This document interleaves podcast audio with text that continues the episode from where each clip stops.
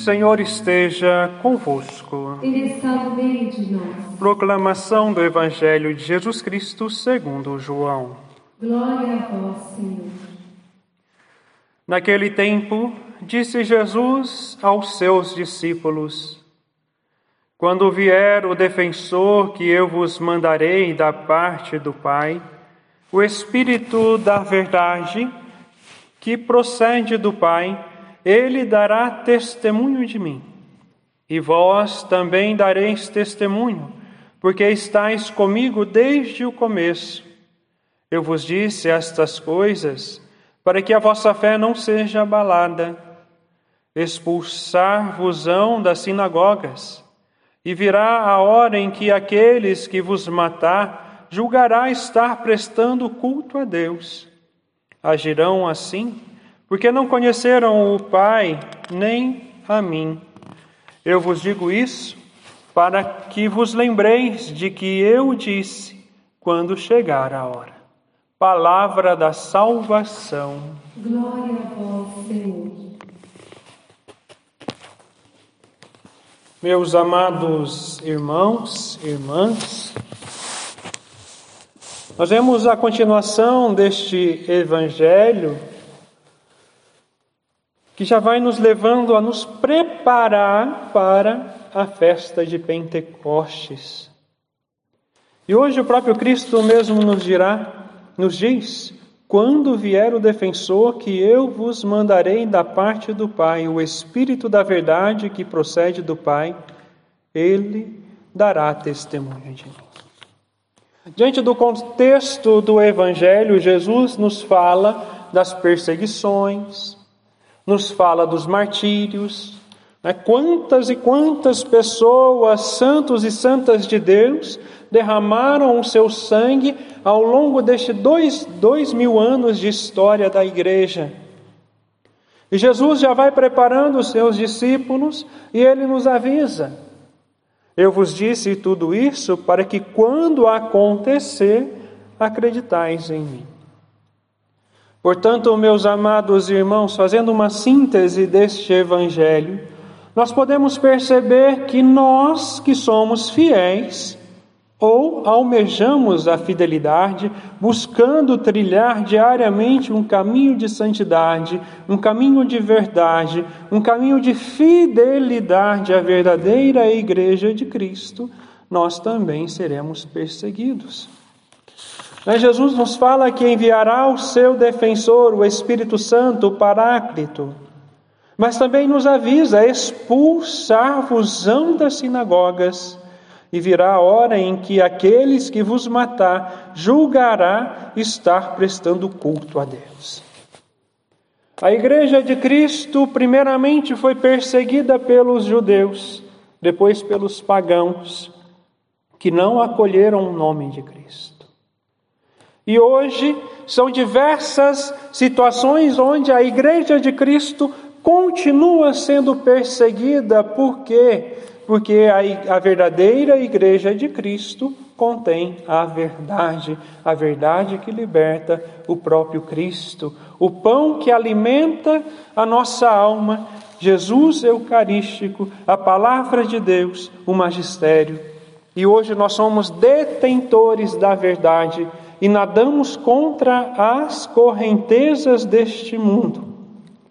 E porque somos detentores da verdade, nós seremos perseguidos, tentarão nos calar, derramarão o sangue daqueles que permanecem fiéis a Cristo e continuará sendo derramado. Mas, no momento certo, na hora certa, virá o defensor. Não precisamos dizer nada a nosso né, a nossa, vamos dizer assim, né, como num tribunal, em nossa defesa, porque o Espírito Santo falará em nós e por nós. Até mesmo o martírio é uma graça dada para aquele momento. Não é assim uma vocação ao martírio, ah, eu quero ser mártir. É, veja o exemplo de São Santo Antônio de Pádua, né, São, é, São Felipe Neri, almejavam ir em missão e ser, e ser mártir, mas Deus os conduziu em outro caminho, assim como fez com São Paulo. No sábado, nós vimos que eles queriam ir para um outro lugar, mas o Espírito Santo incomodou e os levou para uma outra cidade, onde hoje nós vemos o fruto da obediência, a partir da obediência de Paulo, a conversão daquela mulher na beira do rio lavando roupa e de tantas outras pessoas. Portanto, meus amados irmãos, nós estamos vivendo sim um tempo difícil. Um tempo que gera em nós saudade daqueles que são mais próximos de nós. Por exemplo, né, eu sou muito apegado à minha família.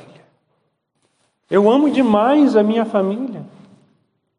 Como eu gostaria de estar em casa hoje, podendo falar, partilhar, né, reclamar com os irmãos ali, né? É coisa de família. Mas o tempo não é propício. A saudade dói, dói, mas eu preciso ser prudente, porque se eu saio de Cachoeira Paulista, vou para Minas Gerais, eu corro o risco de contaminar-me, contaminar, contaminar os meus pais, que já são idosos, e voltando para a comunidade, contaminar toda a grande comunidade. Então, por prudência e obediência, eu preciso viver este isolamento social. Dói, a saudade dói, assim como a saudade daqueles entes que, queridos que partiram, que faleceram, que hoje nos restam apenas a memória dos bons momentos, mas é necessário vivermos este tempo sim. E tempos difíceis virão porque Jesus mesmo nos diz: expulsarão das sinagogas, matarão por causa do meu nome. Mas na hora certa que isso acontecer, a graça do Espírito Santo será derramada sobre nós, e assim como a canção nova ao longo destes anos, né, mais de 40 anos aí evangelizando, vem nos preparando para o fim dos tempos e profetizando, clamando a graça do Espírito Santo, pedindo a graça do batismo no Espírito Santo sobre o Brasil, sobre nós e ela continuará nos preparando para estes dias. Agora, uma coisa que me vem à memória: se existisse um controle de qualidade de cristão, por exemplo, igual um site de vendas por aí, né? É, você faz uma compra e depois você vai lá e qualifica o vendedor. Você vai lá num site famoso de vendas, você faz a compra, recebe, você vê, olha, depois você vai lá e pode né, é, avaliar o produto. Se existisse um site, assim como o Reclame Aqui, como a Anatel e tantos outros sites, onde né, depois vem as qualificações da empresa em relação ao ser cristão, como você seria qualificado hoje? Como seus amigos o qualificariam? Qual seria a sua reputação? Seria cinco estrelas, quatro estrelas, três estrelas, duas estrelas ou uma estrela em relação à sua fidelidade e ao seu testemunho de vida? Porque hoje nós somos chamados à fidelidade a Deus. Não, posso, não podemos ser meia boca. Ou eu sou cristão ou eu não sou. Porque se eu continuar em cima do muro, quando vier as perseguições, as injustiças, quando mentirem contra nós, quando for nos pedido, ou você renuncia a Cristo, ou nós te matamos, se eu não tiver uma qualidade satisfatória de cristão, ou seja, se eu não for cristão 100%, eu corro o risco de renunciar a Cristo Jesus. Mas hoje nós somos chamados à fidelidade a Deus, a amar como Deus amou, porque Jesus nos pede isso no Evangelho. Perdoar setenta vezes sete, se o seu irmão pecar contra ti sete vezes, e ele vir sete vezes até você e pedir perdão, você precisa perdoar perdoar e amar até mesmo os seus inimigos, e assim, ao mesmo tempo, perdoar até mesmo aqueles que nos perseguem. Jesus nos alertou, Jesus não nos enganou. Assim como eu fui chamado ao sacerdócio, assim como eu fui chamado a ser canção nova, Deus não me enganou. Deus, né, diante das palavras, diante do meu chamado, diante das minhas experiências nos encontros vocacionais ou até mesmo antes, ali Deus já alertava-me: não será fácil, mas vale a pena. E olha, se ele tivesse falado ponto por ponto tudo que eu tivesse que passar até aqui, ou o que eu ainda vou passar, talvez, ó, eu correria naquela época. Porque talvez eu não entendia muito bem né, essa dimensão, mas Deus nos alertou, Ele não engana ninguém. Né, veja, a igreja é perseguida de todos os lados. O ano passado mesmo nós vimos diversas situações onde o nome de Cristo foi utilizado né, como é, um modo de blasfêmias em filmes, documentários, em desfiles, até mesmo este ano. Mas a nós cabe a fidelidade, porque a fidelidade a Cristo nos levará a viver com fidelidade a nossa missão e o nosso ministério. Eu não sei como você se encontra hoje, talvez desesperado por causa de toda a situação né, da pandemia, ainda mais a incerteza econômica, porque isso vai né, complicar um pouquinho mais. Eu não estou dizendo isso aqui para te desesperar, não, pelo contrário. É porque muitas vezes nós esperamos a solução de uma pessoa humana. Nós colocamos a confiança em pessoas, em homens, e esquecemos de colocar a nossa confiança em Deus. Para que o seu desespero passe, para que o seu medo do futuro passe, a sua confiança precisa estar em Deus, assim como os discípulos, assim como Paulo, assim como Barnabé, assim como Pedro até mesmo diante do martírio, foram fiéis, não renegaram, não negaram o nome de Cristo, assim como tantos outros mártires, assim como os santos, né? Nos ensinam, São João Paulo II, hoje que nós celebramos o seu centenário, ele que nos ensina o dom do amor, do perdão, ele que é o peregrino do amor, que nos ensina a perdoar. E Jesus está junto de seus discípulos, mas aproxima-se a hora de sua partida e ali ele nos alerta que a vida dos discípulos será exigente, terão que enfrentar adversidades, mas também nos dá uma esperança.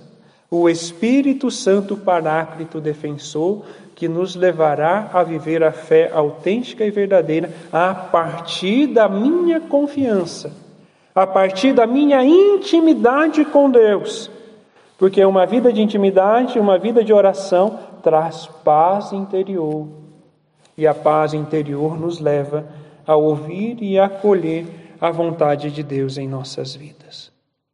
Aí eu encerro com uma pergunta. Né, se você fosse qualificado hoje, né, diante né, da sua vivência cristã, você seria um cristão cinco estrelas ou você estaria né, entre as outras quatro? Porque se você estiver no meio, nem quente né, e nem frio, o Senhor vai te vomitar. Porque eu não posso ser um cristão meia-boca. Ou eu preciso ser cristão ou não ser cristão. A nós cabe dar uma resposta. É a força do amor que vence a lógica do mundo e traz a verdadeira vida assim como nos ensina São João Paulo II. Santo Afonso de, Santo Afonso de Ligório também nos ensina: a vida presente é uma guerra contínua com o inferno, na qual corremos cada instante o perigo de perder a Deus. Ou eu sou cinco estrelas, ou eu não sou nada. Ou eu sou santo, ou eu não sou nada. Ou santos, ou nada, assim como nos ensina o nosso pai fundador, Monsenhor Jonas Abib. Louvado seja o nosso Senhor Jesus Cristo.